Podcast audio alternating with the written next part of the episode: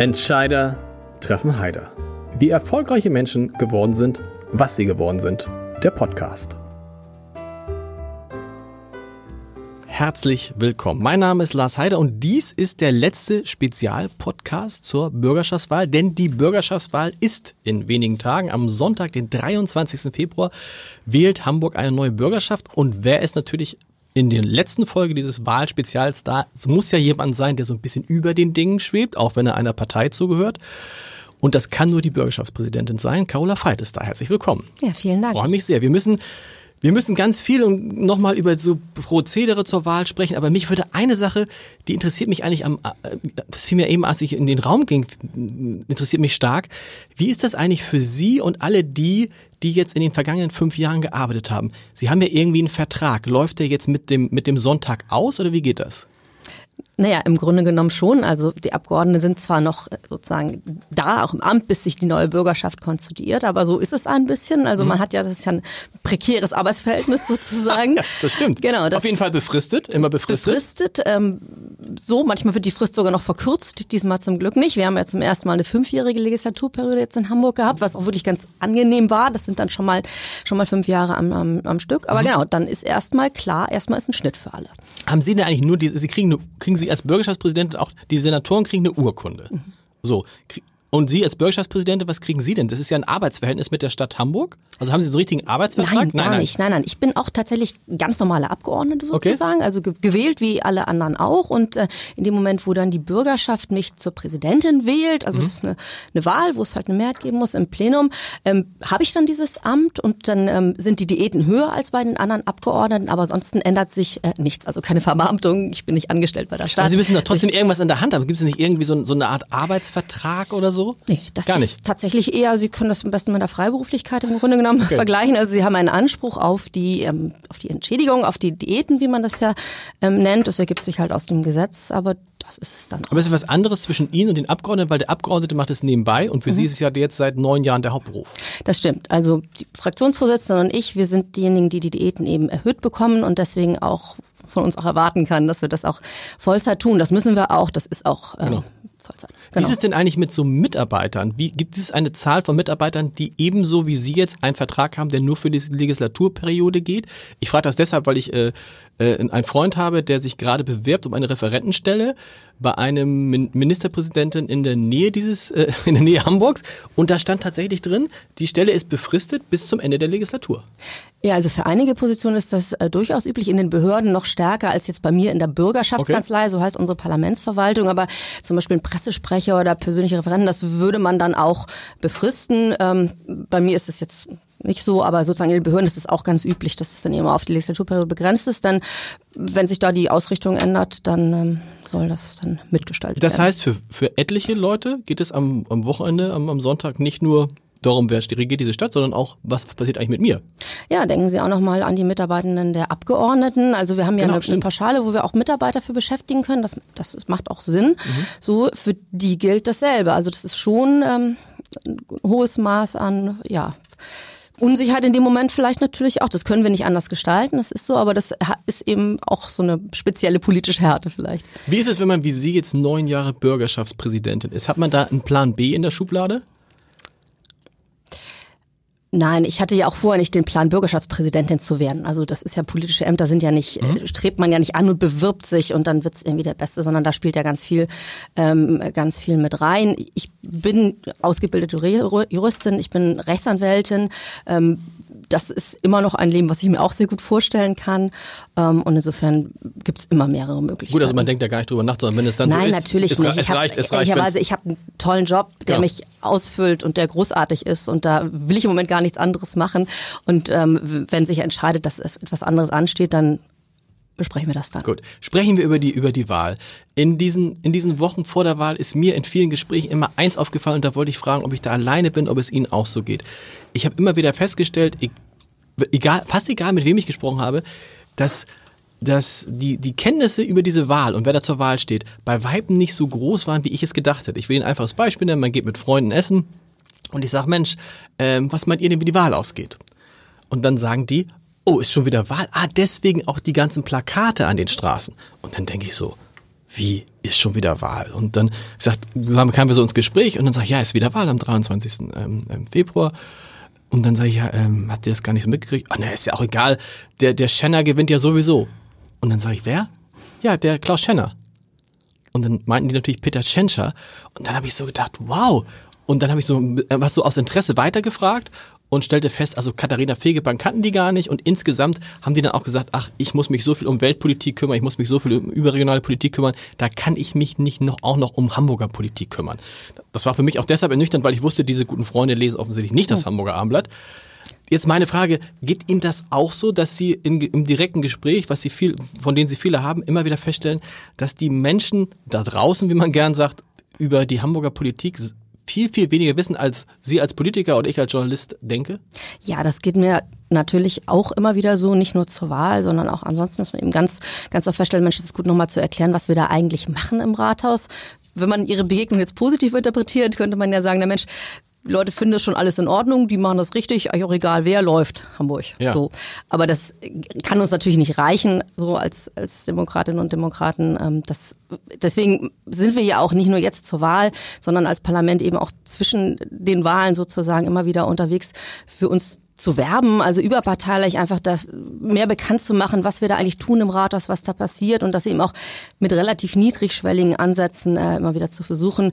Ähm, und ehrlicherweise, ich rede natürlich auch mit einem 60-Jährigen, der seit 30 Jahren notorischer Nichtwähler ist, aber noch lieber tue ich das ehrlicherweise mit Kindern und Jugendlichen, die demnächst zum ersten Mal wählen oder gerade eben in dem Alter sind, da ähm, ist wirklich ganz viel Potenzial und ich stelle so über die Jahre fest, dass das auch wirklich richtig was bringt. Da ist ganz viel Luft immer noch nach oben. Man kann aber auch viel bewegen, ähm, wenn man das auch gemeinsam tut mit Lehrerinnen und Lehrern, mit Institutionen und eben auch versucht, das so niedrigschwellig zu machen, dass sich vielleicht sogar auch Eltern mal angesprochen fühlen. Aber trotzdem, Sie versuchen Sie ja schon diese Kampagnen zur mhm. Wahl. Gibt es, wie lange gibt es die jetzt? Immer wieder. Seit immer eigentlich. Eigentlich seit immer genau. so. Wir versuchen es. Alle berichten viel drüber. Fernsehen ist voll, äh, Radio ist voll, das mhm. Internet ist voll, die Plakate sind voll. Und dann stelle ich in ganz vielen Gesprächen fest, dass wirklich, es ist ja nicht mehr ein Minimum. Also die Frage, man müsste ja, finde ich, eigentlich wissen, wann ist die Wahl? Wie heißt der Bürgermeister? Wie heißt der wichtigste Herausforderer? In diesem Fall Herausforderin oder, oder erwarte ich da zu viel? Ja, ich finde nicht, aber sozusagen das ist eine Aufgabe, vor der wir dann auch gemeinsam stehen, ja. wenn wir so den Befund haben, das reicht uns irgendwie nicht und da ähm, arbeiten Sie ja auch durchaus dran und ähm, wir eben auch und wie gesagt, ich glaube, also ich habe schon auch auf der anderen Seite den Eindruck, dass ähm, es auch viele Menschen gibt, die politischer ein bisschen geworden sind, Absolut. mehr mitdenken, die schon auch sagen, oh, das ist aber ganz schön viel auch Konflikt in der ganzen Welt und viele schwierige Themen. So und so wie Sie es schon gesagt haben, dann ist es eben manchmal vielleicht gar nicht so spannend spannend, so die kleine, manchmal ja auch ein bisschen komplizierte Hamburger Kommunalpolitik mhm. dann so ähm, auch noch komplett mitzuschneiden. Denn was man ja nicht vergessen darf im Stadtstaat, es geht ja unheimlich schnell. Sie machen jeden Tag mit einem anderen Thema auf und selten haben wir was länger als anderthalb Wochen. So und wenn man im Grunde genommen müssen Sie ja jeden Tag die Zeitung lesen, um da auch am das Ball zu sein. Das wäre gut. Genau, um auch wirklich in den in Themen auch drin zu sein. Ne? Wenn was seit einer Woche läuft, dann, dann da einzusteigen, kann das auch schon kompliziert sein. So, ähm, wir sind natürlich als Politiker auch dann immer ansprechbar für Fragen oder so, aber das das machen die Menschen halt nicht unbedingt. Hat ja auch jeder noch sein eigenes Tun. Ja, aber ich finde das so, ich stelle immer weiter fest, dass die Leute sich schon für Politik interessieren, da haben sie recht, aber ich stelle auch eine unglaubliche äh, Ignoranz oder wie soll ich sagen, also das Interesse an Hamburg, an Hamburger Politik, auch an Hamburg insgesamt. Die Leute leben hier gern, ist schön. Und das reicht einer großen Zahl von Menschen. Und das finde ich für so einen Befund kurz vor unserer Bürgerschaftswahl immer schwierig. Wir reden davon bei der letzten Bürgerschaftswahl. Man denkt ja immer, Mensch, Hamburg, die liberale, weltoffene Stadt, kluge Leute. Wir hatten eine Wahlbeteiligung von 56 Prozent. Das heißt, 44 Prozent, die Hälfte der Leute geht gar nicht wählen. Ja, das Problematische ist eben, dass ähm, sozusagen die wenigen, die sich dann engagieren, die sich einbringen, die sich für Politik interessieren oder für ihre Interessen mhm. ähm, stark machen, dass die das, dass die dann halt auch entscheidend sind. So, so. Und es gibt eben eine große, eine große Zahl eben, die sich nicht einbringt, das vielleicht auch nicht so kann. Also nehmen Sie die Wahlbeteiligung, wie Sie gerade mhm. ansprechen, 56 Prozent, und dann haben wir Stadtteile, da haben wir 23 Prozent und Stadtteile, da haben wir 73 Prozent. So und wenn Sie sozusagen diese diese äh, Kurve nehmen und dagegen legen die Kurve der der ähm, ärmsten und der reichsten Stadtteil, ich sag's mal so, äh, dann ist das sozusagen komplett gegeneinander. Und ja. da gibt's keinen Ausreißer. Also das ist schon erschreckend. Das hat sich auch jetzt erst in den letzten Jahren schon nochmal so ähm, manifestiert. Also sozusagen zur Bundestagswahl gab's ja die erste Untersuchung, dass das eben so, so klar auch ist. Und das treibt mich schon um, ehrlicherweise. Also das ähm, ist schon ein Thema, worüber ich auch ganz viel nachdenken, was können wir da eben auch tun, weil es eben nicht sein kann, dass diejenigen in den Stadtteilen, wo eben die Wahlbeteiligung hoch ist, die sich auch ansonsten eher mal laut machen, ne? so, wo auch schneller mal eine Bürgerinitiative entsteht, weil es eben auch Leute gibt, die vielleicht die Zeit, auch die Möglichkeiten ansonsten haben und es gibt eben Stadtteile, da haben die Leute einfach sozusagen da klappt das, also dafür ist da eben mhm. nicht auch noch Potenzial. Also da können Sie froh sein, wenn der Sportverein ehrenamtlich läuft und der Elternrat gut ist und sozusagen noch ein Stadtteilrat zusammenkommt und dann ist es aber auch sozusagen so da hat dann keiner, da langweilt sich dann keiner mehr so und ähm, das ist ähm, was wir, was mich sehr umtreibt. Das, das ist da, damit gehen wir jetzt aber auch mit unserer Wahlmotivationskampagne eben auch ein und da haben das in den letzten Wochen eben auch versucht, genau dahin zu gehen, wo wir eben wissen, dass die Wahlbeteiligung eher niedrig ist, auch an Orte zu gehen, wo die Parteien auch nicht hinkommen. Ja. Also ich sag mal, die Spinde in den Schwimmbädern oder die Innentüren von Kneipenklos oder so. Also wo ja. sie jetzt auch nicht unbedingt Parteien mit ihrer Wahlwerbung antreffen, wo wir aber sagen, da sind aber Menschen, die irgendwie offensichtlich ein bisschen Freizeit haben und denen auch nochmal mitzuteilen, übrigens, es ist, es Wahl. ist Wahl und nicht nur das, du musst hingehen. Das ist ja, ich finde, wir sind da schon in, total in dem Kern des Themas. Weil wir haben uns das auch mal angeguckt und haben uns angeguckt, wo sitzen eigentlich die Leser des Hamburger Abendblatts. Und haben wir festgestellt, die Leser des Hamburger Abendblatts kann man relativ einfach sagen, so, also die sitzen überall in der Stadt, aber es gibt eine Ballung. So. Und die Ballung ist entlang der Elbe und entlang der Alster Richtung Walddörfer. Da reden wir so. Und dann gucken wir, wo sitzen denn die Wähler? Sitzen entlang der Elbe und entlang der Alster, da gibt es auf jeden Fall eine Ballung und so. Und das ist genau das, was sie sagen. Es bestimmen die, denen es eigentlich gut geht in dieser Stadt, die zufrieden sind, die Zeit haben, die bestimmen über diese Stadt. All die anderen, von denen man denken müsste, für die Politik auch besonders da sein soll, ne? also für die, die vielleicht alleinerziehend sind, die von Soziallast abhängen, die offensichtlich bestimmen nicht über diese Stadt mit. Na naja, gut, dafür gibt's dann ja ein gewähltes Parlament, genau. das von der Verfassung her den Auftrag hat, wirklich für alle Hamburgerinnen und Hamburger da zu sein und eben nicht nur für die Wählerinnen und Wähler, auch für die, die nicht hingegangen genau. sind, sozusagen einen Ausgleich zu schaffen, durchaus auch die ganze Stadt im Blick zu haben, wenn ich das hier einmal bemühen darf. Bang. Ich muss, ja, meine Glocke. Aber es ist ja, sozusagen genau. ist ja genau treffend, genau. dieses, äh, dieser Ansatz eben. Ja. So, dafür sind wir als Parlament gewählt, dafür gibt's auch die Wahlkreise, das heißt, wir haben eine regionale Verteilung auch im Parlament aus der Stadt und zum Glück äh, machen es ja auch die meisten Parteien so wirklich sie auf einen guten regionalen Ausgleich achten. So, das Trotzdem, heißt, wir bilden ja. das schon ab, aber wir haben eben unsere Schwierigkeit ist dann eher nicht zu sehen, dass vielleicht in Bildstätten anderer Bedarf nochmal als in Blankenese ist, aber sozusagen äh, es gibt eben dann aus manchen Stadtteilen durchaus manchmal mehr Druck oder noch mehr Ideen sozusagen und da eben stark genug zu sein, auch mal zu sagen, das machen wir jetzt aber nicht, weil wir haben jetzt in Rahlstedt oder in Jenfeld mal was anderes, was jetzt erstmal erledigt werden muss. Aber ist man als Politiker, so ähnlich wie als Zeitungsmensch, äh, gucken wir natürlich auch, wo können wir möglichst viele äh, Leute fürs Hamburger Abendblatt begeistern. Und da ist natürlich die Wahrscheinlichkeit in einem, in einem Stadtteil einer Region, wo sowieso schon viel Abendblatt gelesen wird, größer als in einem Stadtteil, wo vielleicht gar kein Abendblatt gelesen wird. Das gibt's auch. Ist es für einen Politiker nicht auch klüger, irgendwo hinzugehen, wo er weiß, da leben die Menschen, die wählen, weil die kann ich erreichen, vielleicht von mir überzeugen, während ich die, die nicht will, doch gar nicht überzeugen kann. Na, das Potenzial ist ja eigentlich höher bei denen, die bisher nicht zur Wahl gegangen sind, weil die dann ja vielleicht auch noch gar nicht festgelegt sind. So, Aber wenn sie gar nicht ähm, hingehen? Naja, daran arbeiten wir ja. Also das tun ja die Parteien, das tun wir als Parlament, das machen wir jetzt vor der Wahl auch nochmal ja. auch noch mal gemeinsam und ähm, das verändert sich ja auch immer mal. Ich finde doch einfach, also sozusagen, das ist auch, irgendwo darf man auch die Hoffnung da nicht verlieren. Das ist äh, ohnehin klar. Und ähm, das ist mühsam. Also wenn ich bei mir in Rotenburgs Ort am Infostand stehe, ist das natürlich mühsamer, weil es eben viele gibt, die auch immer sagen, nö, ich gehe sowieso nicht hin, nicht nur ich finde euch doof, sondern gar nicht so. Und da eben dann auch mal ein Gespräch zu führen, sagen, so. Und das klappt aber durchaus auch immer noch mal. Also man kann natürlich auch überzeugen. Und ich meine, wir haben es jetzt bei der Bezirks- und Europawahl gesehen, da hatten wir plötzlich eine echt hohe Wahlbeteiligung, mhm. fast doppelt so hoch mhm. sozusagen im Vergleich zu früheren Bezirks- und mhm. Europawahlen. Das ist ja schon schon interessant. Das lag vielleicht nicht nur an der Hamburger Politik, Klar, sondern Interesse an Europa, an Europa genau. genau. auch ein paar bundespolitische Themen, die interessant waren. So und meine Hoffnung ist einfach, dass das jetzt auch nicht das wird durchaus auch vielleicht nicht ganz das erreichen, aber auf jeden Fall nicht eine niedrigere Wahlbeteiligung wir haben werden als bei der letzten Hamburg-Wahl und nochmal zurück. Also glaube schon, dass ähm, viele Menschen auch ein bisschen politischer werden so. Und nochmal zurück auch, ich glaube, es äh, lohnt sich wirklich äh, schon in der Schule anzufangen, ähm, das nicht zu vernachlässigen. Und es muss einfach selbstverständlich sein, zur Wahl zu gehen. Genau, und wie kriegen wir denn raus, dieses, was Sie eben gerade erzählt haben, da würde ich ja irgendwann einen Schreikrampf kriegen, wenn ich so lange in der Politik wäre wie Sie. Wenn Leute sagen, ich finde die Politiker eigentlich doof. Ich meine, hä? Ich meine, diese, ich kann es nur erleben, weil ich viel mit Politikern zu tun habe es haben offensichtlich viele Menschen den Eindruck, der Politiker an sich sitzt faul rum und kriegt das dicke Geld. Und die, das Gegenteil ist ja richtig. Also man verdient nicht schlecht als Politiker, genau, aber das dumm, dicke, das faul dicke und Geld ist nicht. So Ja. genau, Mhm. dumm, faul und bestechlich und so. Und wenn ich sehe hier irgendwie äh, der Podcast mit den Grünen, wo man denkt, ja, die Grünen hängen, da, ne? Die haben gesagt, wir können das gerne machen, aber wir können nur um 8 Uhr morgens. Der Rest des Tages ist voll. Mhm. Also saß ich um 8 Uhr morgens mit den Grünen. Die waren viel, viel früher da. Wie kriegt man raus, dass bei den, dass die Leute das Gefühl haben, unsere Politiker sind alle, was haben sie gesagt, doof, dumm, nee, doof, bestechlich und so. faul. Naja, einfach indem wir uns zeigen, indem wir sichtbar sind in der Stadt, indem wir ins Gespräch kommen, immer wieder, indem sie uns auch Möglichkeiten geben, das darzustellen, indem sie vielleicht auch ab und zu mal berichten, was wie Politik tatsächlich aussieht, also was wir wirklich tun Ja. so.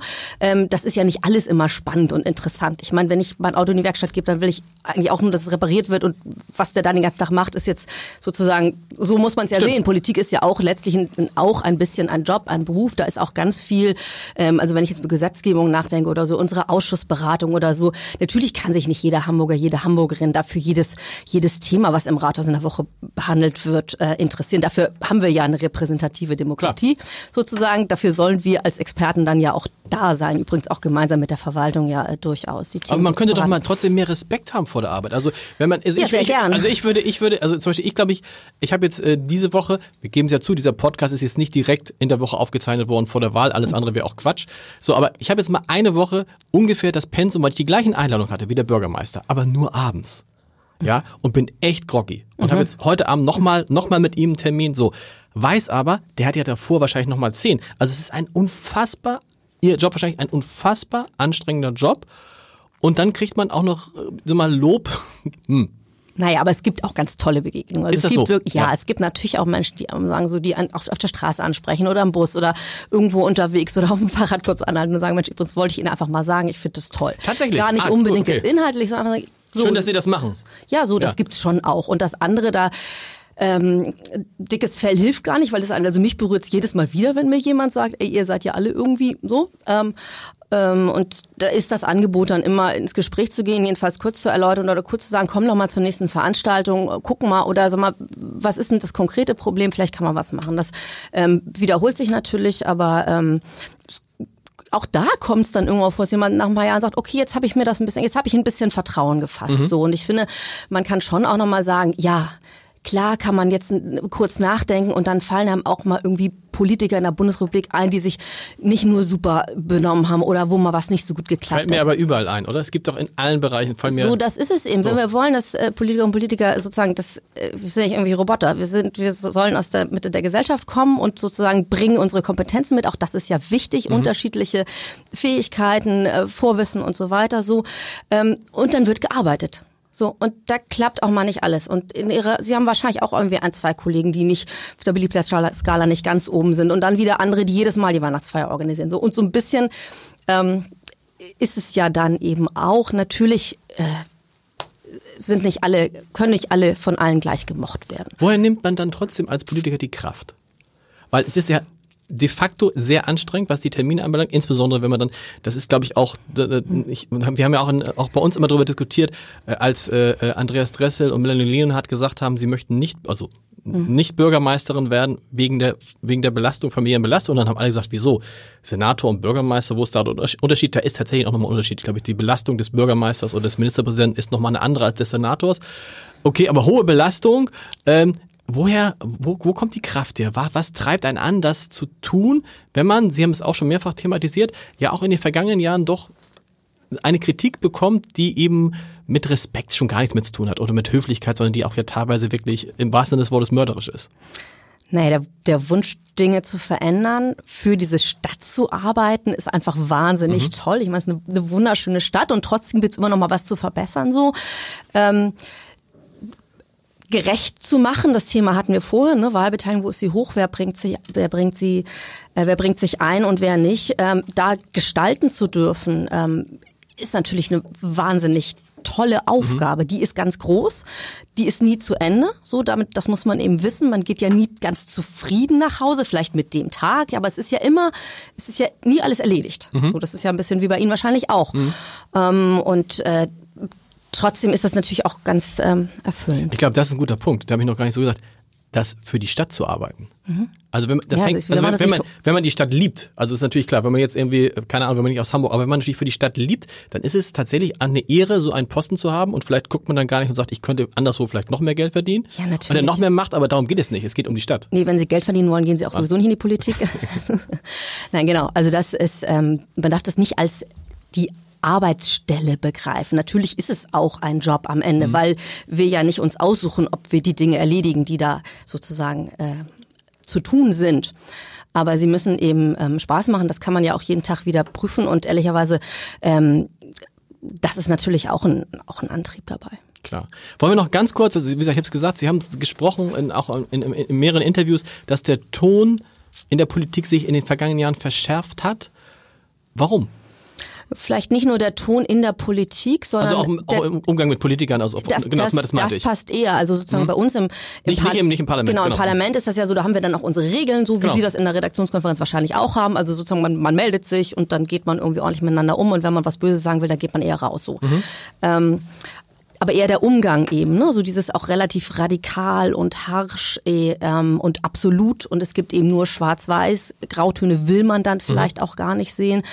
Das wird natürlich sehr befeuert auch in den sozialen Netzwerken. Das wird natürlich auch nochmal befeuert durch eine, eine durch durch durch ein sehr breites Parteienspektrum, also sozusagen, da tut die AfD schon ihr Übriges, mhm. ihr so dazu auch, ähm, nicht unbedingt im Parlament, aber eben draußen, also wenn man es zulässt, dass auf seiner Facebook-Seite eben entsprechende Kommentare auch sind, dann ist das auch ein Beitrag. Mhm, klar. So, ähm, so nur die Milch kriegen wir wieder zurück in die Tüte. Ja. Also wir werden Herrn Zuckerberg nicht dazu kriegen, jetzt Facebook abzustellen. Und wir müssen uns damit eben irgendwie auseinandersetzen. So, ich habe hm, das Gefühl, dass es schon geholfen hat, dass wir in den letzten ja, Monaten, wie Sie sagen, oder in zwei Jahren das auch verstärkt thematisiert mhm. haben. Also Sie haben es thematisiert als Medien, weil Sie ja zum Teil auch sagen, das ist ein, nicht gut. So. Und wir haben es ja auch. Weil wir auch so, weil, ehrlich gesagt, weil man ja auch solche Briefe kriegt. So, und genau. Ich, und ich glaube, wenn man das erste Mal so einen Brief gekriegt hat, wo einen jemand bedroht, mhm. das können Sie noch viel besser sagen als ich, aber es ist halt irgendwie ein echt ein doofes Gefühl. Also und wenn es ist ja so unterschwellig, ne? Und dann lässt man das von der Polizei vielleicht checken und dann heißt es, ja, es ist eher im Bereich von Beleidigung, Bedrohung ist es noch nicht, aber wenn da steht, ne, du Hetzer, wir wissen so, wir wissen und du musst halt aufpassen und so, das ist nicht schön. Nee, vor allem, es ist ja auch nochmal eine andere Ebene. Also wenn genau. ich einen bösen Brief kriege, weil irgendwo drei Parkplätze weggefallen sind, dann sozusagen geht man damit Geschenkt, um. Genau. So, oder auch, oder auch größer, nicht? Ja. Also kannst du einen Brief kriegen, warum ist die Elbphilharmonie so teuer oder so. Aber jetzt, so, und das ist aber eben eine komplett andere Ebene. Und wie gesagt, ich glaube, was, was tatsächlich hilft oder ähm, ist es auch zu thematisieren ähm, und darüber zu sprechen, weil also da bekomme ich ganz viel Rückmeldung mhm. auch, wenn ich das mal gemacht habe, soll dann sagen, ey, ist gut, dass sie es sagen und mhm. hey, das wusste ich ja gar nicht, das ist ja ganz doof. So, Haben Sie sich mal mit einem von den mit so Leuten getroffen, die solche Briefe schreiben oder sie irgendwie bedrohen oder ganz wüst beschimpfen? ja, manchmal habe ich das angeboten, okay. aber ganz oft ist das ja dann eben auch anonym so genau. und da, da kommt dann kommt auch nichts mehr zurück. Mhm. So, da dann ist auch Ruhe im Karton. Also es ist ähm, ganz interessant. Also die trauen sich, trauen sich in Wirklichkeit nicht. natürlich nicht. nicht. nee. Aber gut, es hat viel mit dem, es hat viel mit den sozialen Medien zu tun. Sprechen wir einfach nicht drüber. Mich würde, mich würde, mich würde interessieren, wie erreicht man die Leute am besten? Das fand ich in diesem Wahl-Spezial-Podcast interessant, weil es ganz unterschiedliche Ansätze gibt. Die einen setzen natürlich stark auf Plakate, die Grünen, natürlich nicht nur, aber die Grünen haben die Zahl ihrer Plakate verdoppelt auf 8000. Die AfD sagt, nee, Plakate, die werden sowieso nach zwei, drei Tagen, darf man drüber lachen, darf man gar nicht, also das zwei, drei Tagen wieder weg. Die machen ganz viel über äh, Social Media. Die Linken sagen, wir machen ganz viel über Hausbesuche. Und gehen bewusst in die Gegenden, in die kein anderer mehr geht. Und da habe ich auch gedacht, vielleicht ist dieses, Sie haben es auch gesagt, Sie stehen ja auch offensichtlich noch, dieser klassischen Marktstand, den gibt es ja immer noch. Klar. Ne? Und den wird es ja nicht geben, wenn der keinen Sinn hätte. Nein, und, und wenn er, das ist ja eine, das multipliziert sich ja. Also genau. und, und wenn die Leute dann darüber reden, dass man da steht mit dem Infostand. Also sozusagen ähm, stehen ja nicht immer die Menschen in Zwölfereien an mit ihren Anliegen. Viele freuen sich auch einfach oder wollen mal guten Tag sagen mhm. oder so, aber das hat ja auch eine gewisse Funktion. Also das sichtbar machen und das zahlt so ein bisschen nochmal auf das an, was Sie vorhin sagten. Also die sind eh nur faul und irgendwie beim Schnittchen essen und, und machen ja nichts so. Also sozusagen ja. man ist dann bietet es jedenfalls an, dann auch ansprechbar zu sein. Ähm, wenn jemand mal rausgefunden hätte, was das beste Rezept ist, um sozusagen Stimmen zu sammeln, dann wüsste man das, dann wären, nicht, wären glaube ich, nicht so viele unterschiedliche Konzepte tatsächlich noch unterwegs. Am also Ende ist der man kann es ja nicht messen, ne? nee. wir wissen das nicht. Also ich habe zur Jetzt zuletzt zur Bezirks- und Europawahl haben wir bei mir in Rotmüsort, wo ich mein Abgeordnetenbüro habe, haben wir wirklich an jeder Tür geklingelt, nicht nur einmal, sondern öfter, haben das nochmal gemacht sozusagen. Was machen Sie? Sie klingeln dann und dann sagen Sie, guten Tag, ich bin genau. Carola Veit, ich ja, bin Ihre Abgeordnete. So, ich wollte Sie darauf aufmerksam machen, nächsten Sonntag ist Wahl, hier hätte ich noch einen Flyer. So, und wenn die Leute okay. nicht da sind, gibt's so einen Hänger an die Tür. So, und das könnte ich, ich glaube, ich könnte es nicht. Ich wäre dann zu, ich wäre so, ich, also da wäre ich echt so schüchtern, da würde ich jedes Mal denken. Das, nein, das nein? Die, nein, die ersten vier Türen und dann machen ja. Sie. Dann wie, viel, wie, viele Türen machen, wie viele Türen machen Sie dann so an so einem Tag? Na, das äh, kommt drauf an, aber so 200, 300 schafft man Boah. dann. So, es macht ja nicht immer jemand auf. Oft ist es wirklich kurz und das Gespräch ist selten gewünscht. So, so. Aber was ich sagen wollte, so, das haben wir gemacht. Das haben wir auch schon zur letzten Bürgerschaftswahl gemacht. Trotzdem ist die Wahlbeteiligung ungefähr 35 Prozent. So, da ja. frage ich mich ja, wo wäre sie denn gewesen? Hätte ich da, also wie viel hat es denn gemacht? Wo wäre genau, sie klar. gewesen, wenn ich das nicht gemacht hätte? Fragezeichen. Es ist eben, es misst eben keiner, aber ich glaube, es ist trotzdem wichtig, ähm, dass wir uns sichtbar machen, also sozusagen mit den unterschiedlichen Konzepten. Es ist ja auch gut, dass die unterschiedlich sind. Jeder macht es ja auch ein bisschen in dem Feld, wo er es gerade gut kann. Genau. Ähm, und wir ergänzen das ja als Bürgerschaft auch nochmal durch, so wie, es, wie gesagt, so eine übergreifende Kampagne, die eben auch nochmal dahin geht, wo die Parteien nicht hinkommen. Also öffentlicher Personennahverkehr zum Beispiel, da, da darfst als Partei ja nicht, nicht? Oder eben, äh, wie gesagt, Schwimmbäder, Kneipen, ähm, Out-of-Home-Werbung, eben so ein bisschen so Stencils auf den Fußböden. Die, das zentrale Brief war lokal, was ja, ähm, jetzt glaube ich wirklich ein es war ein neues, neues Angebot, das haben wir genau. zum ersten Mal gemacht, zentral auf der Mönckeberger Straße, eben wirklich werktags mal eben wählen gehen. Äh, die Musterstimmzettel gibt's ja ohnehin. Also es gibt ja ganz oder gab ja ganz viele Möglichkeiten. Kandidatencheck beim NDR, also wirklich von fast allen Kandidierenden, kurzen Steckbrief und ein Video, Und Duelle und das ganze Programm. Und ein Valomat und also, Alles. wo Sie also, jetzt hier also, sagen, Mensch, warum wissen die Leute denn nicht, dass Wahl ist? Ja, das, das sage ich ja. Also das ist auch nicht nur, das ist, ich denke, mein Gott, äh, das ist jetzt unsere Schuld. Nein, aber es ist doch am Ende auch ein bisschen nicht nur eine Bringschuld, sondern auch eine Hohlschuld. Ich glaube, Jens Börnsen, der frühere Bremer Bürgermeister, hat das mal gesagt. Demokratie ist auch eine Bringschuld, eine Hohlschuld. Also die Leute müssen auch mal von man kann ja, ist doch gut, von, wenn Sie das sagen. Man kann doch aber, nicht so gut an. aber man muss doch sagen, man kann doch das, was man verlangen kann. Man kann doch von jedem verlangen. Alle fünf Jahre sind es jetzt ja nur noch. Also alle fünf Jahre in Hamburg und dann alle fünf Jahre auf Bundesebene ist vier noch, ne? Ja genau ja. vier. Alle fünf Jahre in Hamburg einmal wählen zu gehen. Man muss ja gar nicht gehen, man kann es ja auch per Briefwahl machen. So, ich verstehe immer noch nicht, warum es warum es, mal sehen, wie viel es jetzt sind, aber selbst wenn es nur 30 Prozent sind, die es nicht machen, finde ich es immer noch irre viel. Ja, das haben wir eben versucht mit unserer Motivationskampagne jetzt auch mal deutlich zu machen. Ey, du triffst jeden Tag Entscheidungen. Ja. Egal, also zu dir oder zu mir, Müsli oder Brot, keine Ahnung, Italiener oder Spanier, was auch immer, sie jeden Tag morgens entscheiden, welche Krawatte oder so. Ähm, ich habe gar keine Krawatte. Achso. ja, okay. ähm, und das ist eben auch nur natürlich eine, eine wichtigere Entscheidung, aber eben auch eine Entscheidung, die sich ja im Grunde auch aus dem speist, was man die letzten Jahre in der Stadt so erlebt hat. Wen, ja. Wer ist einem vielleicht positiv aufgefallen oder negativ, finde ich. Die, letztlich ist es ja auch eine politische Richtungsentscheidung. Es geht ja jetzt nicht, nicht um eine Momentaufnahme, sondern das, man kann ja durchaus sagen, das ist eine Richtungsentscheidung. Mein Bauch sagt mir die Farbe oder die Farbe genau. oder die Farbe. Und dann ist das auch in Ordnung. Und dann hat man da zweimal fünf Kreuze so und äh, hat ja auch die Möglichkeit, jedenfalls bei der Landesliste auch für eine Partei ähm, zu stimmen. So. Ist die, sind Sie mit den Kampagnen, die Sie da machen, immer 100 Prozent zufrieden?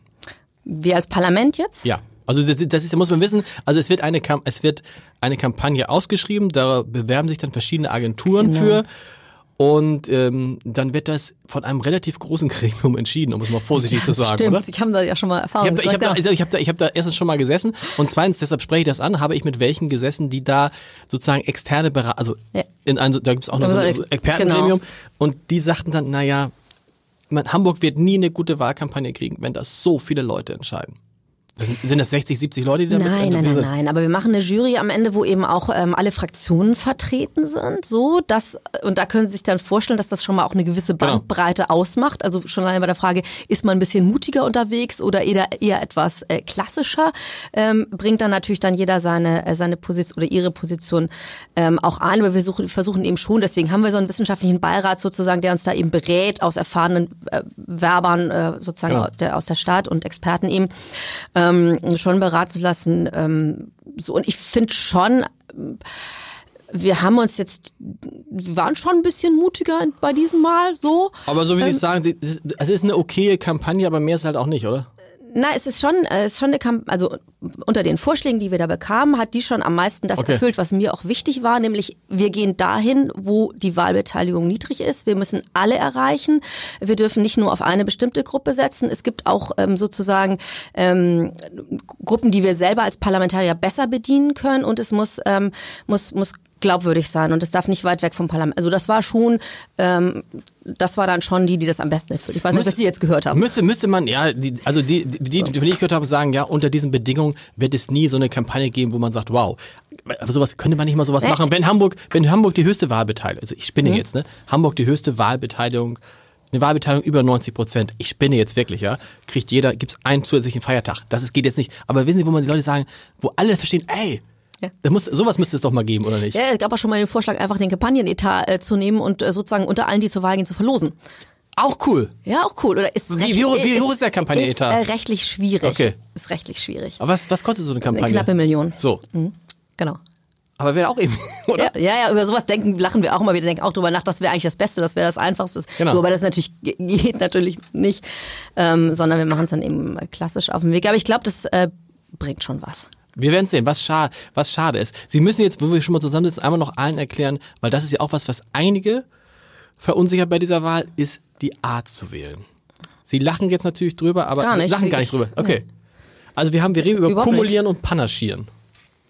Ja. Erklären Sie es mal. Also was kriegt man, wenn man in die Wahlkabine jetzt geht? Man kriegt wie viel Zettel? Irgendwie ist ganz an, wie viel Zettel kriegt man? Genau, man kriegt zwei Stimmzettelhefte, das sind Ja. in der Tat Hefte, die haben jetzt, haben jetzt auch alle, alle Wählerinnen und Wähler auch schon bekommen als Genau. Musterstimmzettel, das ist ja auch ganz gut, man konnte sich ja schon mal warm wählen sozusagen, ein bisschen gucken, ähm, wer interessiert mich da, also einmal rosa, einmal gelb, die Farben sind auch immer dieselben, rosa für den Wahlkreis, gelb für die Landesliste und in beidem Stimmzettelheft hat man fünf Stimmen, Ja. maximal, also Ja. Sie können auch nur eine Stimme vergeben, aber nicht mehr als fünf, das wäre zu viel und dann können Sie die Stimmen munter verteilen. Also überall, wo ein kleiner Kreis ist, wo man Kreuz machen kann, kann dann ein Kreuz gemacht werden. Man muss nur Immer aufpassen, eins. wenn man sechs hat, ist es ungültig, richtig? Genau, nicht mehr als Und fünf. zwar pro Heft. Pro Heft maximal fünf. Fünf, genau. Also- Insgesamt, Genau. genau. Insgesamt zwar zehn, aber Da sozusagen. geht's ja schon los. Da denkst du doch, ich habe, wenn du nicht richtig zuhörst, sagst du, ich habe doch zehn Stimmen, mache ich mal Ja. dem einen sieben und dem anderen drei. Das steht aber auch groß nochmal vorne drauf. ja, also, liest so. man sich. Okay, gut. Genau. Aber wir halten nochmal fest, ganz, ganz in Ruhe für alle. Zwei Hefte. In jedem dieser Hefte nur fünf Kreuze machen. Richtig. Muss man Kreuze machen? Kann man es auch ausmalen? Kann man. Was das sollten schon Kreuze, Kreuze. sein. Also wenn das mal ein bisschen komisch ist, dann gibt's im Zweifel Okay. eine Zweifelsentscheidung hinterher vom, wenn das ausgezählt wird, klar, wenn Oma jetzt nur ein halbes Kreuz gemacht hat, dann wird man das schon noch. Aber nein, machen Sie es bitte richtig, machen Sie es bitte wirklich sorgfältig. Ganz normale Kreuze, nichts dazuschreiben, Okay. das macht den Stimmzettel un ungültig. Sozusagen alles andere auch, auch nicht irgendwie die restlichen Seiten rausreißen oder so und dann einfach nur das Heft nehmen, sich damit abfinden, die Kreuze machen und ab in die Wahlurne. Sind oder eben einen Briefumschlag zum Wählen. Man sieht man da Fotos von den äh, äh, Kandidaten? Nein, man sieht nur die Namen. Man sieht nur die Namen. Genau. Und das ist ja immer so lustig, finde ich, weil dann führt es ja dazu, dass viele Kandidaten darauf zum Beispiel sich freuen, wenn sie am oberen Teil einer Seite sind, weil natürlich die Wahrscheinlichkeit, dass da einer mal kurz ein Kreuz macht, wahrscheinlich größer ist, als wenn du ganz unten bist. Ja, da gibt's ganz interessante äh, Plätze, sozusagen Plätze, genau. Und noch fast noch wichtiger ist ja, welchen Beruf habe ich eigentlich, welches Alter, aus welchem Stadtteil komme Genau. ich. So, das ist ähm, tatsächlich offenbar für viele Hamburgerinnen und Hamburger. Dann kann sowas wahlentscheidend sein.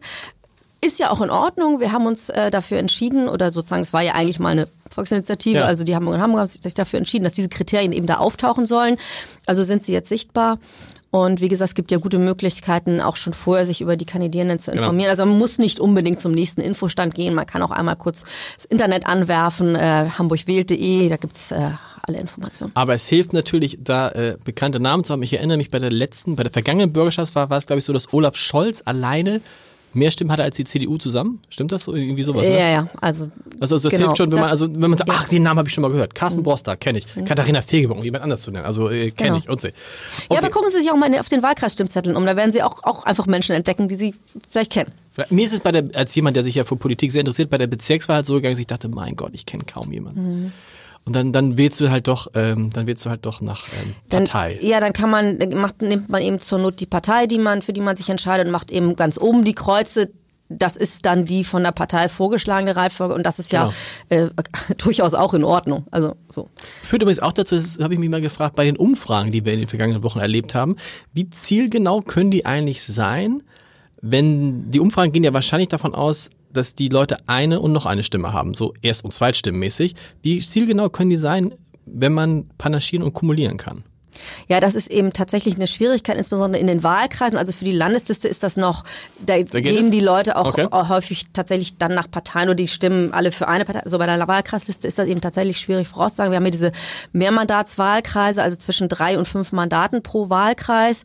Und da haben wir jetzt ja schon eben diese Übersichten immer gehabt, wie, wie geht das aus pro Wahlkreis. Das ist ja bei den unterschiedlichen Instituten auch sehr unterschiedlich. Da äh, kommt es tatsächlich dann auf den Wahltag an. Wie findet man als Politiker eigentlich Umfragen?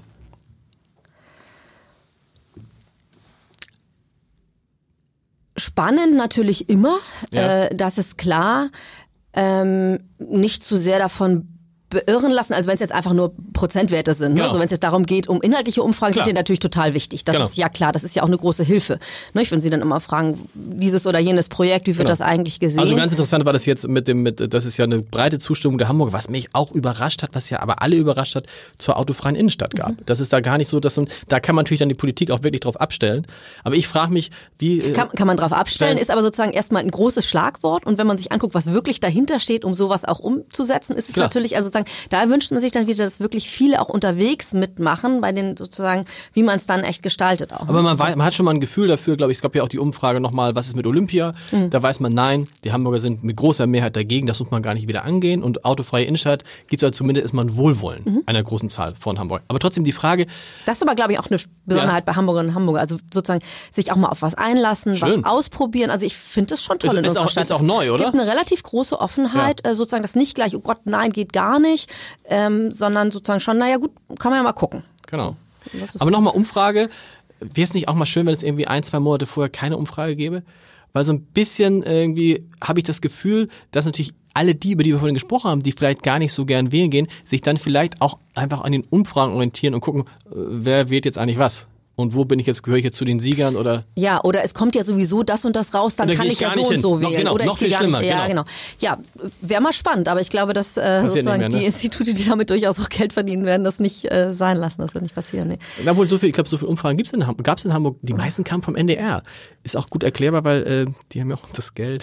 so, eine, so eine Umfrage ist teuer. Ah, Sie haben auch eine gemacht. Ja, wir haben auch eine gemacht. Wir, wir haben, zu Beginn des Jahres, aber eine irgendwie, weil man weiß so, so eine Umfrage, wissen Sie, was so eine Umfrage kostet? Sie wissen es wahrscheinlich, haben es auch schon gemacht. Nee. Wenn Sie es gut, also wenn Sie es richtig gut verhandeln, sind Sie bei 5.000 bis 6.000 Euro. Aber gern auch mal 10.000 Euro pro Umfrage. Und hilft Ihnen das dann weiter für, für die Arbeit? Ja, man hat was über was man berichtet. Ja, ich, ich ehrlich gesagt, nein. Also ich finde es ganz interessant, aber du bist dann auch irgendwie, dann hast du so Umfrage, was hast du, wenn man im Verhältnis guckt, für 10.000 Euro könntest du ja auch wahrscheinlich auch einen Redakteur so anderthalb Monate beschäftigen oder zwei. Ja, deswegen will wir, so, wir so, das Parlament eben auch keine Umfrage machen, genau. sondern eben lieber gucken, wie kriegen wir uns auf die Straße sozusagen. Genau, und deshalb irgendwie, ja, man macht es, deshalb haben wir, wir haben früher, glaube ich, mehr gemacht. Wir haben jetzt noch mal eine so ein bisschen, ähm, äh, eine am Anfang des Jahres gemacht, aber sowas wie der NDR, dass sie so in ganzen Reihen, aber wahrscheinlich haben die auch andere Verträge mit Infratest DIMAT, weil die, äh, ja, gut. Wir müssen natürlich, das ist so gemein, weil sie, ich bin aber sehr gespannt, was Sie dazu sagen. Wir müssen natürlich mal darüber sprechen, als Bürgerschaftspräsidentin, über die starke, ähm, wie soll ich mal sagen, Männerlastigkeit im Bereich des Rathauses. Nicht bei Ihnen. Sie sind die erste Bürger. Waren Sie eigentlich die erste Bürgerschaft? Nee, nee, ne? Nee, Dorothee Stapelfeld, Elisabeth Kiau, ja, okay, was Ute Pape. Ja, ja, viele. Aber, und das finde ich immer noch phänomenal, Peter Schenscher ist der 199. Mann als Bürgermeister in ununterbrochener Folge und sollte er am Sonntag wiedergewählt worden, wäre der, also der 200. an der Position. Äh, wie kann das eigentlich sein, dass in diesem Jahr zum allerersten Mal eine Frau überhaupt sich bewirbt? Weil es kann ja nicht sein, dass in diesen ganzen Jahren zuvor dann nicht wenigstens eine Frau gewesen wäre, die besser gewesen wäre als einer der männlichen Kandidaten. Das ist doch unmöglich. Also ehrlicherweise für mich stellt sich jetzt die Frage ähm, nicht so. In der Tat ist das Rathaus ja nicht unweiblich, wie Sie selber sagen. Ja. Also der Senat ist da gut paritätisch genau. besetzt. Die Bürgerschaft ist auch mit über 40 Prozent Frauen. Alles also sozusagen gut. ganz, ganz trennscharf kann man das mit dem Wahlrecht nie hinkriegen. 50-50, das äh, wird immer. Aber noch nie ein Bürgermeister, noch nie eine Kandidatin überhaupt. Das, ich meine, jetzt ist, ist doch, ist, woran liegt das? Das kann nicht sein. Das kann nicht sein, dass in den 80er, 70er, 60er Jahren, dass da nicht mindestens zwei, drei Frauen waren, die genauso gut Bürgermeister hätten werden können wie, keine Ahnung, Klaus von Donani. Äh, naja, aber das hat schon, gerade wenn Sie so weit zurückblicken, schon auch was äh, sozusagen mit einer klassischen Aufteilung auch zu tun, wie viele Frauen haben denn Vollzeit in der Politik gearbeitet. Mhm. So, sozusagen, da war ja dann die Auswahl auch schon kleiner, sind einfach natürlich mehr Männer und ich weiß nicht, wie das bei Ihnen so ist, aber wenn viele Männer was wollen, dann ist auch die Wahrscheinlichkeit, dass sich erstmal ein Mann durchsetzt, so, da, da muss man schon was anderes in Gang setzen, äh, sozusagen, um das gezielt Ja. äh, anders zu haben. Aber ich äh, ehrlicherweise, wie ich das sagen darf, finde, wir sind mit unseren Bürgermeistern bisher auch ganz gut gefahren. Wir stehen als Stadt äh, gut da und klar kann das auch mal anders sein. Ja. Sehr gerne. Aber wenn jetzt, aber wenn jetzt, also mal so, wenn jetzt die SPD eine Bürgermeister, eine Frau, dann würden sie ganz anders argumentieren, oder?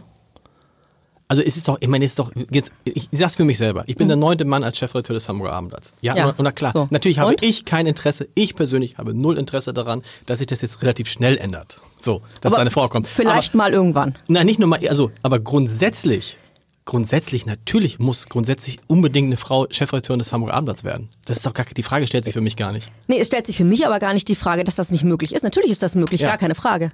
Aber haben Sie So. eine Idee, warum, warum ist das, wo, was sagt das über die Parteien? Was sagt das über die Parteien, dass keine Partei, wir reden ja nicht nur über die SPD, sondern dass bisher keine Partei eine Frau nominiert hat in Hamburg? Das ist ja fast, fast schon ein Alleinstellungsmerkmal in den Bundesländern, weil in vielen anderen Bundesländern, Haben Sie da einen Vergleich? ja, gucken Sie, gucken Sie Heide Simonis in Schleswig-Holstein, die war, ich weiß gar Gut, nicht, die war die erste. die war die erste. Ministerpräsidentin. Aber überall, gucken Sie, in Bremen gab es, äh, gab es Spitzenkandidatinnen. Ich weiß gar nicht, in welchen Ländern es keine Spitzenkandidatinnen gab. Würde, ich, würde mir jetzt kaum noch welche einfallen. In Bayern wahrscheinlich gab es keine Spitzenkandidatinnen. Aber äh, der Vergleich Hamburg-Bayern.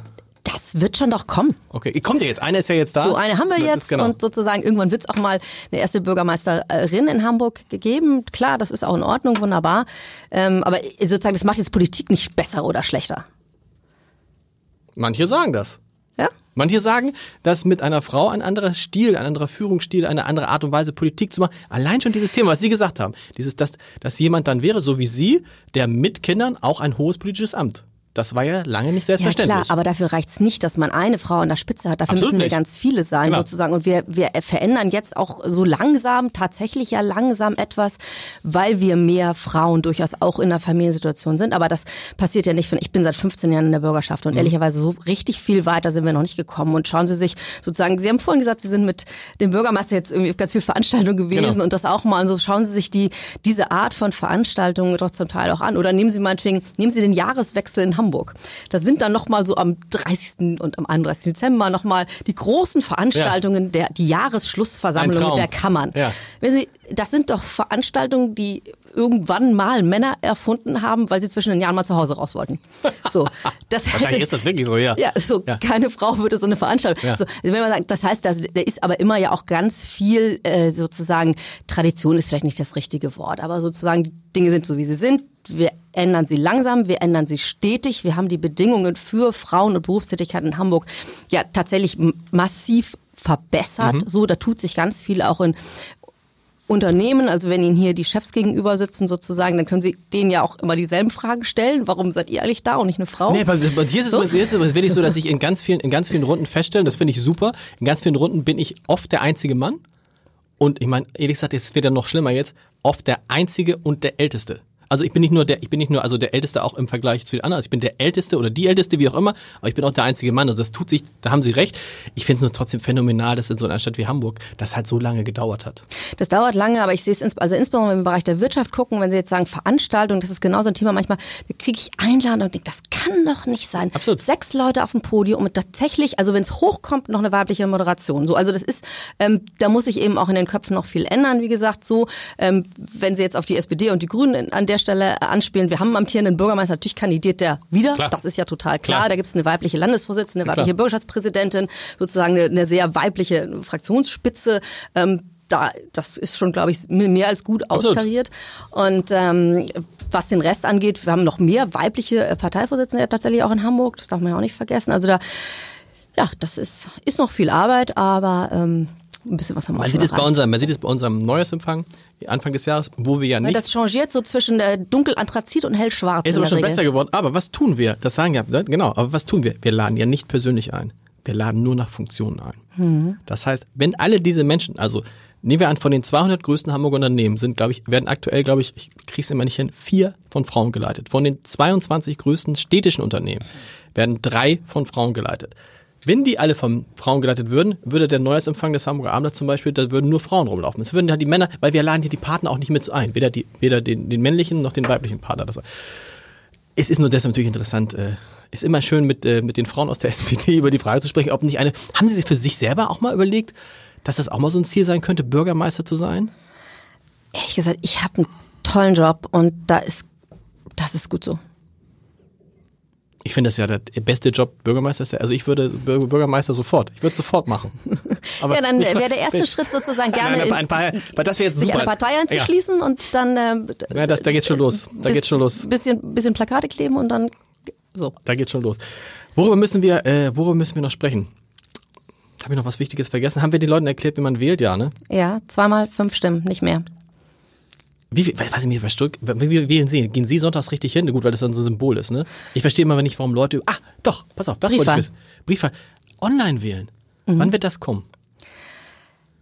Na, es gibt's ja in, in der ganzen Bundesrepublik noch nicht genau. sozusagen. Das in anderen eben, Ländern gibt es das? Ja, aber nicht viel, nicht okay. in vielen Ländern ehrlicherweise. Das ist eben, das hat ja ganz viel mit Datensicherheit zu tun. Soweit sind wir schlicht noch nicht. Also ich meine, Sie können im Moment ja noch nicht mal ähm, sozusagen ähm, online irgendwie richtig ein ernsthaftes Formular beantragen. So, mhm. also das ist ja, sind wir überhaupt das Onlinezugangsgesetz, die Umsetzung, das ist ja gerade sozusagen im Bund gemeinsam mit den Ländern äh, im, im Werden und was das Wählen angeht. Ich glaube, wir haben schon mit der, mit der Briefwahl, die jetzt ja immer möglich ist, nicht nur, wenn man irgendwie krank ist, sondern man kann Immer wählen? Immer Briefwahl Ist auch so ungefähr ein Drittel der Leute wählen per Brief? Kommt Na, das tatsächlich hin? fast die Hälfte inzwischen. Ah, die Hälfte schon, okay, also, cool. Genau, also das ist richtig, Klar, richtig gestiegen. Ist ja auch total einfach. Ist ja eine gute Möglichkeit, wenn man schon weiß, was man will und sich nicht erst vielleicht am Sonntagmorgen entscheidet, dann kann man das ja ruhig schon mal machen. Dann sind die Stimmen schon mal abgegeben, kann nichts mehr dazwischen kommen. Und ansonsten äh, Sonntag 8 bis 18 Uhr. Sonntag, 8 bis 18 Uhr. Ich weiß, worüber ich mit Ihnen sprechen muss, ganz zum Ende, weil das auch ein Thema ist, was wichtig ist für die Demokratie, ist, äh, und weil der Bürgermeister auch was dazu gesagt hat, ist die Entwicklung der Medien in Hamburg. Und da will ich jetzt mal ausnahmsweise nicht über das Hamburger Armband sprechen, weil wir glücklicherweise von dieser Entwicklung nicht betroffen sind. Sie haben doch einen Hamburg-Teil. Wir haben, also, ja, aber das ist ja nicht, also überhaupt sind wir da und es geht uns gut und es geht uns wirtschaftlich gut und es ist, es besteht, vielleicht für die einen ist es nicht die Gefahr und für die anderen muss ich die, muss ich enttäuschen. Also wir werden wahrscheinlich dem, der Hamburg noch ein bisschen länger erhalten bleiben. Aber tatsächlich hat sich da gerade in den vergangenen Jahren viel getan. Also Sie haben es angesprochen, Anfang des Jahres hat die Welt den Welt-Hamburg-Teil eingestellt, der ein wichtiger, der zweitgrößte Hamburg-Teil neben unserem Hamburg-Teil war, komplett eingestellt. Die Welt Kompakt, die auch einen eigenständigen Hamburg-Teil hat, ist komplett verschwunden. Die Hamburger Morgenpost, da muss man jetzt aufpassen, weil dieser äh, Podcast ja später ausgestrahlt wird und da kann sich ja theoretisch jeden Tag was ändern, aber wir wissen, die Hamburger Morgenpost sucht relativ verzweifelt nach einem Käufer. Niemand weiß, ob es die Hamburger Morgenpost zumindest auf Papier noch Ende diesen Jahres geben wird. Die Zeit Hamburg hat ihren Hamburg-Teil von wöchentlicher Erscheinungsweise auf monatliche Erscheinungsweise äh, umgestellt. Und bei Bild Hamburg werden ungefähr, man weiß die Zahl nicht, zwischen 30 und 40 Prozent der Kollegen in den kommenden ähm, ähm, Wochen gehen müssen. Also wenn da Arbeitsplätze abgebaut. Das heißt, da verschwindet ja von der Medienvielfalt, die ja auch wichtig ist, auch die, wo ja, verschwindet total, super, ja. total viel. Und das ist, lässt einen natürlich auch, was macht das mit Politik? Weil wie schwierig ist das für Sie? Weil Sie haben einfach viel weniger Ansprechpartner.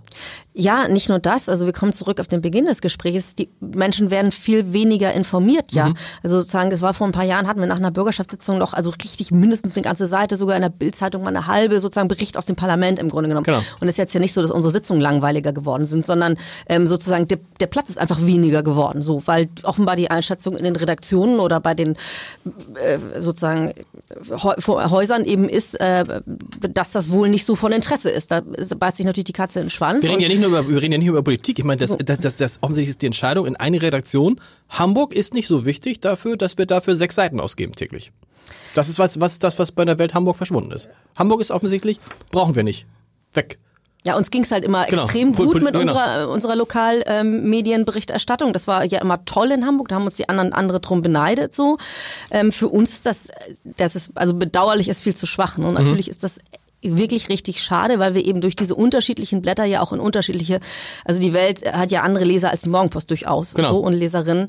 Ähm, und das fehlt jetzt eben und das kann man ja selber gar nicht auffangen, auch nicht durch soziale Medien, weil man sich da ja auch in seinen Kreisen letztlich ähm, bewegt. Und es geht ja eben gerade um die unabhängige Berichterstattung. Es geht ja nicht darum, dass Parteien oder selbst das Rathaus wird ja immer ein bisschen als ähm, nicht unbedingt neutral, sondern die wollen für sich Werbung machen, Klar. eingeschätzt so.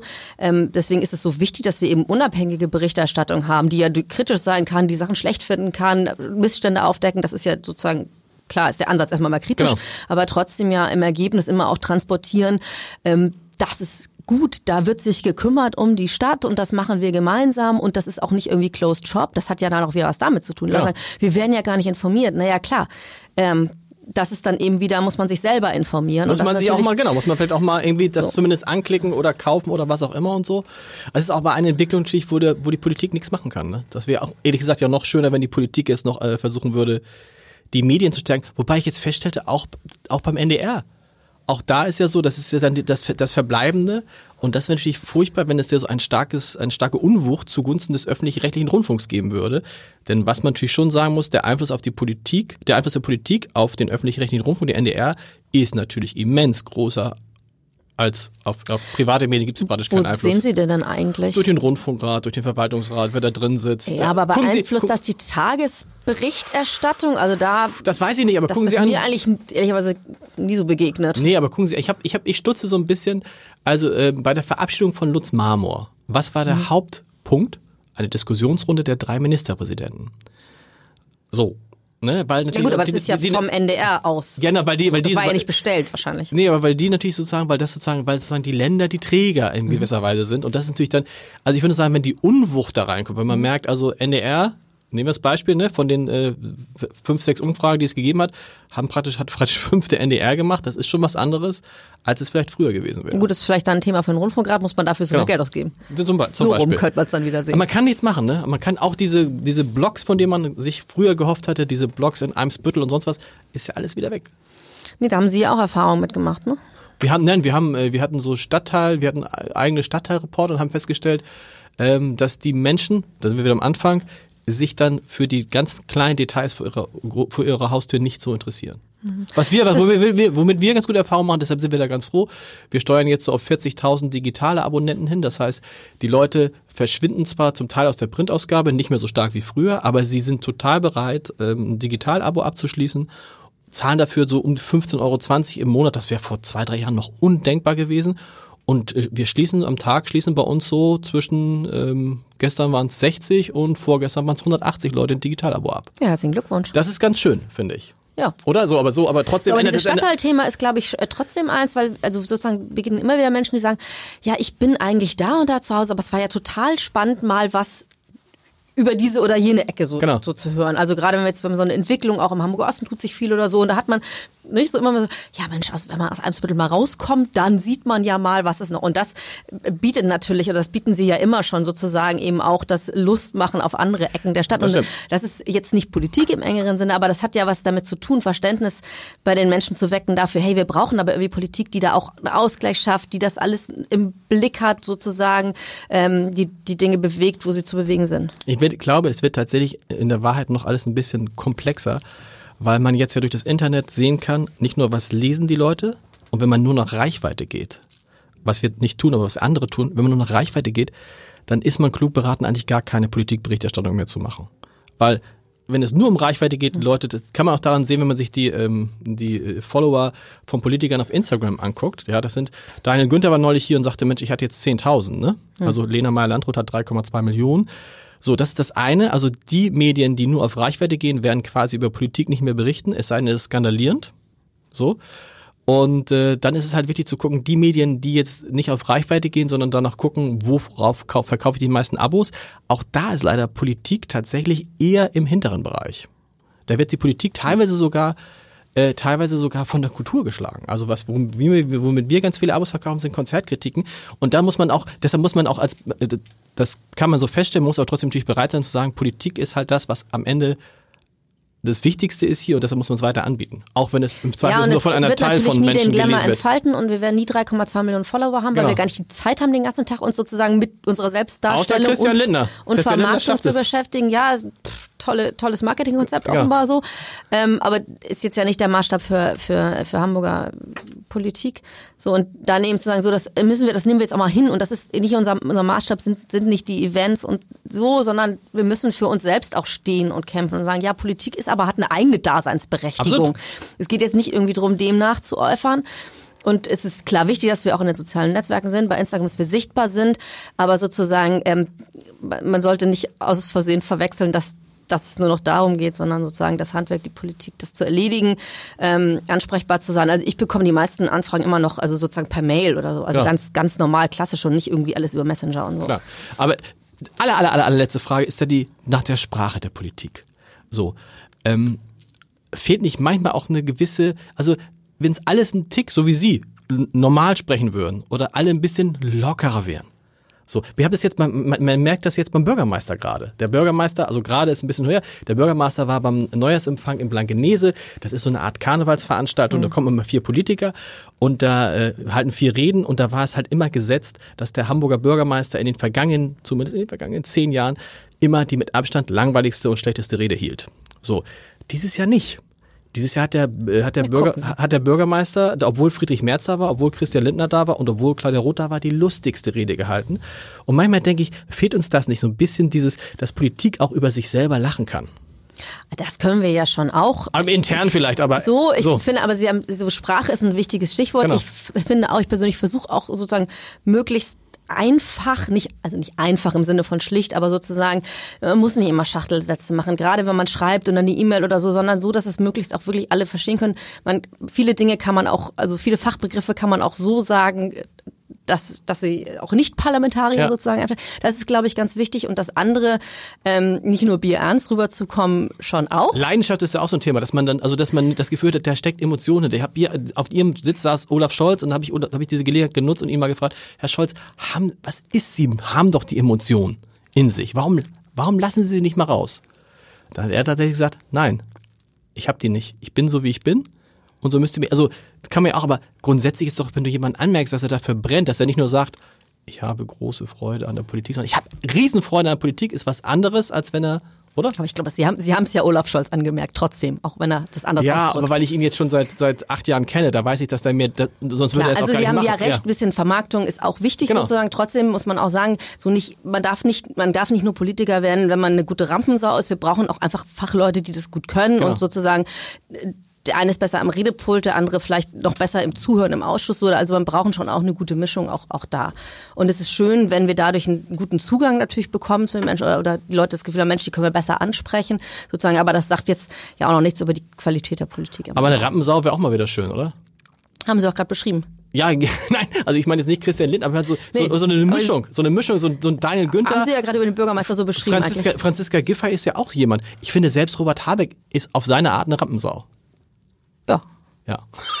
Gut. Gibt's, was, gibt's was sagen wir? Wie viel, komm, wir, wir, wir legen uns fest. Wir sagen, wir hoffen auf 60, 70 Prozent Wahlbeteiligung? Über 60. Über 60. Gehe ich von aus, ja. Und, äh, Hoffe ich. Und so. ich, und ich sag die, und ich sag die, der Senat, Sie können es wahrscheinlich sagen, ich sag, der Senat besteht auch nach der Wahl aus zwei Parteien. Sie können, dürfen Sie was sagen dazu? Nein, sind wir Unpartei, Unpa, un, ich, ich glaube es. Ich glaube aus zwei Parteien. Ja, Ihre, sozusagen, Sie gucken von außen, das ist ja viel spannender. Ja. Wir freuen uns auf Sonntag. Vielen Dank für den Besuch. Sehr und das gerne. ist, Danke für was die war die letzte Folge des Wahlspezials. Entscheider-Treffen Heider geht natürlich schon nächste Woche weiter, dann jeden Dienstag, jede Woche. Und auch ab und an sind auch mal ein paar Politiker dabei. Vielen Dank.